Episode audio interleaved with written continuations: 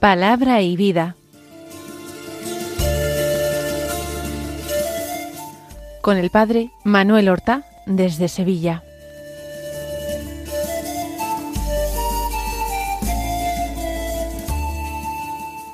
En el nombre del Padre y del Hijo y del Espíritu Santo. Amén. Alabados sean Jesús y María. Muy buenos días, queridos amigos, oyentes de Radio María y seguidores del programa Palabra y Vida. Hoy es el lunes de la primera semana del Adviento. Se trata de un Adviento muy corto. Con frecuencia decimos que el Adviento dura cuatro semanas, pero no es cierto. El Adviento consiste en cuatro domingos. Cuando, como este año, el día de Nochebuena, el día 24 de diciembre, coincide en domingo, es el cuarto de Adviento, y no hay una cuarta semana de Adviento, sino que lo que tendría que ser el lunes de la cuarta semana de Adviento resulta ser el día de Navidad. En definitiva, hoy es el lunes de la primera semana de Adviento, como hemos dicho, y este lunes es 4 de diciembre. La Iglesia en este día celebra la memoria de San Juan Damasceno, un santo que vivió en la alta Edad Media y que para muchos fue uno de los últimos padres de la Iglesia. Nació en Damasco, por supuesto, en la segunda mitad del siglo VII. En una familia cristiana vivió muy al comienzo el sometimiento al Islam. Era un gran conocedor de la filosofía, un hombre estudioso, inteligente, culto, pero se sintió atraído por la vida monástica, como tantas almas selectas de aquella época, como rechazo a esa opresión musulmana en que vivía su país. Entró en el monasterio de San Sabas. Esta Laura, o monasterio, estaba cerca de Jerusalén en Tierra Santa. Allí se ordenó como sacerdote, se hizo monje sacerdote y en el monasterio se dedicó al estudio. Escribió distintas obras de espiritualidad, de teología, tuvo que entrar en la refriega eclesial de la época contra una herejía que se difundió muy rápidamente en el imperio bizantino, la herejía inconoclasta, que iba en contra de representar gráficamente a las personas divinas o a la Santísima Virgen, pensaban que Dios no podía ser representado de ninguna manera y que los iconos eran un atentado a su majestad. Y esta eh, actitud y esta reacción apoyada por el emperador tuvo éxito e incluso provocó mártires. Pues bien, San Juan Damasceno entró en las contiendas y las disputas a favor siempre de la posición ortodoxa a favor de las imágenes. Murió hacia la mitad del siglo VIII. Las lecturas de la palabra de Dios que se proclaman en la misa de estos días no eh, siguen un ritmo de lectura continuada. No se coge un libro de la escritura y se va leyendo con un cierto orden, sino que tanto el Evangelio como la primera lectura llevan un ritmo discontinuo. Un día se lee de un libro, otro día se lee de otro libro. Ciertamente se lee, por ejemplo, mucho el profeta Isaías durante el Adviento. Pero vamos a escuchar textos de distintos evangelios. Vamos nosotros entonces a seguir eh, el siguiente plan para nuestro adviento. Tomaremos primero la lectura del Evangelio y después, si nos queda tiempo, pasaremos a la primera lectura de la misa. Hoy el texto evangélico es de San Mateo, del capítulo ocho, los versículos cinco al once, que dicen así. En aquel tiempo, al entrar Jesús en Cafarnaún, un centurión se le acercó rogándole Señor, tengo en casa un criado que está en cama paralítico y sufre mucho. Le contestó Voy yo a curarlo. Pero el centurión le replicó Señor, no soy digno de que entres bajo mi techo. Basta que lo digas de palabra y mi criado quedará sano. Porque yo también vivo bajo disciplina, y tengo soldados a mis órdenes, y le digo a uno ve y va, al otro ven y viene, a mi criado haz esto y lo hace. Al oírlo, Jesús quedó admirado y dijo a los que lo seguían En verdad os digo que en Israel no he encontrado en nadie tanta fe. Os digo que vendrán muchos de oriente y occidente y se sentarán con Abraham, Isaac y Jacob en el reino de los cielos. Hemos escuchado el episodio de la curación del criado del centurión. Pero este texto lo cuentan de diversa manera los distintos evangelistas. En concreto, San Lucas, en el capítulo siete de su Evangelio, lo narra pero presentando no una petición directa del centurión a Jesús. En el Evangelio de San Lucas el centurión y Jesús no se llegan a encontrar, sino que el centurión envía a ciertas personas a Jesús para hacerle el ruego. Aquí en San Marcos, perdón, aquí en San Mateo, el texto nos presenta al centurión yendo en persona a Jesús en Cafarnaún a presentar su necesidad. Le dice, Señor, tengo en casa un criado que está en cama paralítico y sufre mucho. Le da a Jesús el tratamiento de Señor, y esto ya resulta admirable. Es un tratamiento de extraordinario respeto, que en el ejército romano sólo se daría a las más altas jerarquías del ejército y del imperio.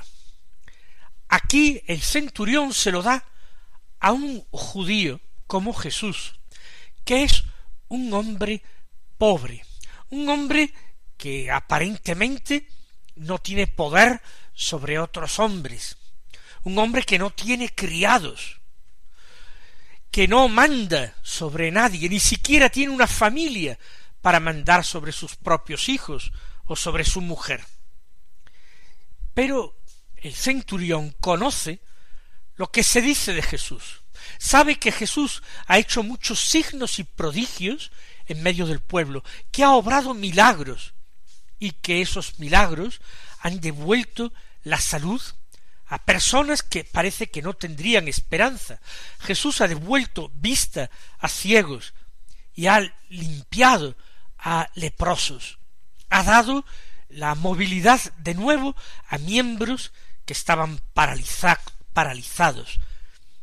Ahora el criado está en cama paralítico. Sufre mucho. No sabemos de qué enfermedad se trata. No dice San Mateo si lleva mucho tiempo en esta situación. Pero el centurión muestra un gran corazón. Por una parte, tiene fe en Jesús, puesto que acude personalmente a él, se rebaja él que tiene una posición social, una autoridad y un poder, viene a Jesús, le llama Señor y le ruega. y por otra parte no está rogando por él mismo, ni siquiera por alguien de su sangre, de su familia, está rogando por un criado, en principio por alguien inferior, un subordinado, que por otra parte le obedece, según él mismo afirma, le digo a mi criado, haz esto y lo hace. Aunque el centurión no le ha dicho nada en concreto a Jesús, no le ha dicho ven a mi casa, ni le ha dicho cura a mi criado, solamente se ha limitado a presentar su necesidad. Jesús le dice voy yo a curarlo. Es una actitud, la de Jesús, no demasiado frecuente. Ciertamente ya había ocurrido en otros contextos. Por ejemplo, cuando aquel hombre jefe de sinagoga, llamado Jairo, había ido a Jesús a pedir por la salud de su hijita de doce años que estaba en las últimas, estaba muy grave. De hecho, cuando Jesús llega a la casa, la niña había muerto. Jesús también se aviene a acompañarlo. Lo que ocurre es que a diferencia de Jairo, que le había pedido expresamente ven a mi casa, el centurión no se ha expresado así. ¿Por qué no ha dicho tal cosa el centurión? El centurión romano sabía perfectamente que los judíos consideraban impura la casa de un gentil y que procuraban no pisar la casa de los gentiles para no tener que someterse luego a ritos de purificación. Recuerden ustedes cómo el Viernes Santo los miembros del Sanedrín no quieren entrar en la fortaleza donde reside eh, provisionalmente por la Pascua Poncio Pilato, para no quedar impuros y así poder comer la Pascua. El centurión que conoce estas eh, normas religiosas y conoce estos escrúpulos de los judíos, sabe también que Jesús es un hombre muy religioso, un hombre que no habla sino de Dios. En opinión del centurión, Jesús debe guardar también con todo rigor esos preceptos, esas normas. Por eso no se atreve ni se le ocurre invitarlo a su casa. Le sorprendería la respuesta de Jesús, voy yo a curarlo. ¿Qué quiere decir el Señor? Se va a acercar a su casa, desde la puerta va a llamar al enfermo y lo va a curar. Sin embargo, el centurión no deja de sorprendernos, porque ahora le dice, Señor, repite el tratamiento, no es casualidad la palabra empleada. Yo no soy digno de que entres bajo mi techo. ¿Por qué? Porque yo soy un pagano, soy un gentil, y tú judío. Pero no es solamente esto, hay algo más profundo, porque el centurión no podía entender demasiado aquellas leyes de pureza ritual de los judíos. Pero el centurión sí sabe que él es un hombre pecador, un hombre que seguramente no vive de acuerdo con ninguna religión. De hecho, la religión eh, clásica de los romanos en tiempos de Jesús era creída y seguida por muy poca gente. Se observaba como ritos venerables, incorporados también a ceremonias en el ejército o en la vida civil, en la corte imperial, pero nadie creía aquellas historias de dioses, aquella mitología abigarrada que era entretenida de escuchar y de imaginar y de representar en el arte, pero difícilmente creíble por un hombre inteligente y con una cierta sensibilidad religiosa. El centurión es un hombre que no vive de acuerdo con las normas, los preceptos de una religión. Es un hombre que comete pecados, quizás se ha dejado llevar por la brutalidad y por la violencia en la represión en ocasiones de esos pueblos extranjeros que dominaba Roma con puño de hierro. Yo no soy digno de que entres bajo mi techo. Tú eres la santidad misma y yo soy puro pecado. Basta que lo digas de palabra y mi criado quedará sano. El centurión cree que Jesús tiene un poder no solamente como el suyo, sino superior al suyo. Jesús tiene una palabra, basta con que lo digas de palabra. El centurión tiene una palabra que debe ser obedecida. Le dice a un soldado, ve y va, y al otro le digo, ven y viene. Soy obedecido. Mi palabra tiene autoridad. También, no sólo a los soldados, a mis criados le digo, este criado hace esto y lo hace. Pues bien, a Jesús le llama Señor porque Jesús también tiene una palabra de autoridad. El centurión lo reconoce. Lo que llama la atención es que reconoce que la palabra de autoridad de Jesús no llega solamente a los hombres, sino que llega incluso a la naturaleza, llega incluso a la enfermedad y a la muerte.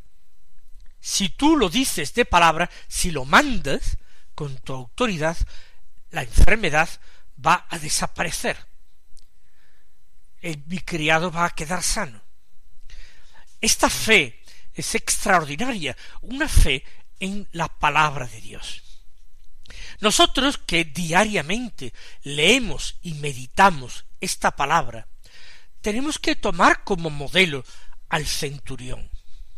A nosotros también nos hace falta una fe como la suya, una fe en que la palabra de Dios es poderosa y realiza aquello mismo que nos revela.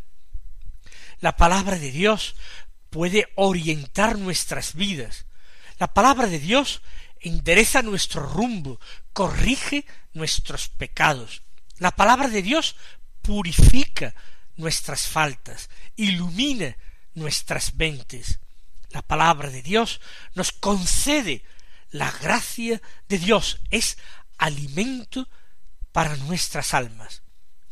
Jesús mismo ya había dicho al tentador, no sólo de pan vive el hombre, sino de toda palabra que sale de la boca de Dios.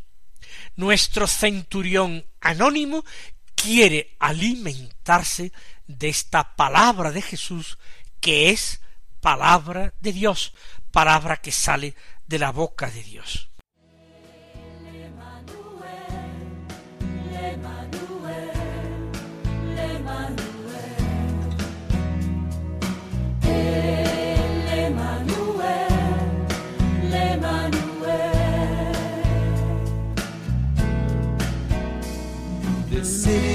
Has poured out its lifeblood out of love and has transformed the ancient world will send us on our way.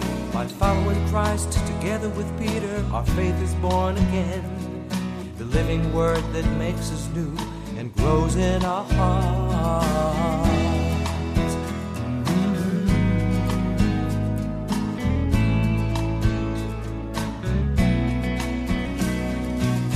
Si grand que Dieu nous a fait, le Christ, son Fils unique, l'humanité renouvelée, par lui est sauvée.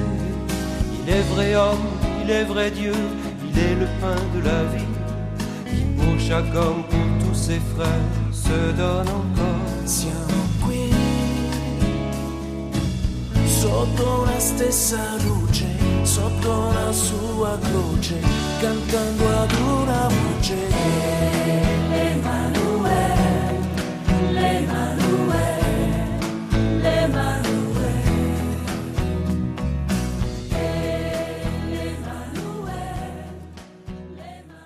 Al oírlo, Jesús quedó admirado. Nosotros nos admiramos, pero el mismo Hijo de Dios quedó admirado y dijo, en verdad os digo que en Israel no he encontrado en nadie tanta fe. En ningún miembro del pueblo creyente, del pueblo que había recibido las promesas, del pueblo a quien se habían enviado los profetas, del pueblo elegido por Dios para comunicársele que había recibido la ley. En ninguno en Israel he encontrado tanta fe. Y esto lo dice Jesús a los que le siguen, a sus discípulos. Y a continuación enseñó. Os digo que vendrán muchos de oriente y occidente y se sentarán con Abraham, Isaac y Jacob en el reino de los cielos. Abraham, Isaac y Jacob son los patriarcas, son los antepasados de Israel, son el origen del pueblo de Dios. Ellos gozan de la bienaventuranza.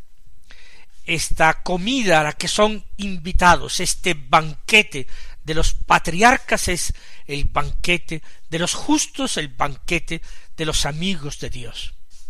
Pues bien, personas que no pertenecen al pueblo elegido, personas venidas de Oriente y de Occidente, que no han tenido la revelación de los profetas, que no han tenido la ley, sin embargo, están siendo llamadas por el Padre Dios, están siendo llamadas hacia Jesús y están mostrando con esa fe extraordinaria que muestran que Dios actúa también en el corazón de los gentiles, y así un día los apóstoles serán enviados no sólo a toda Palestina, a toda la Tierra Santa, sino que serán enviados hasta los confines del mundo para anunciar el Evangelio.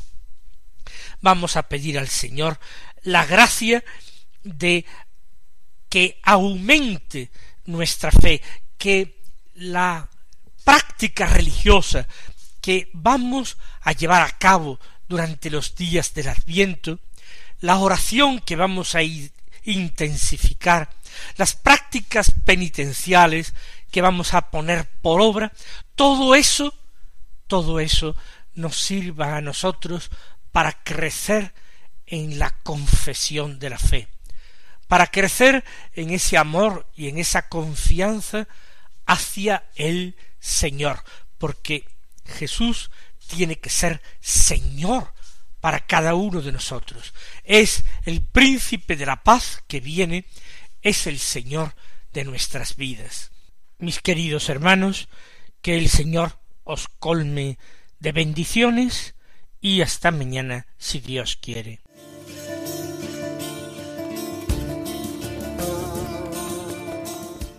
Han escuchado en Radio María Palabra y Vida un programa que dirige el padre Manuel Horta.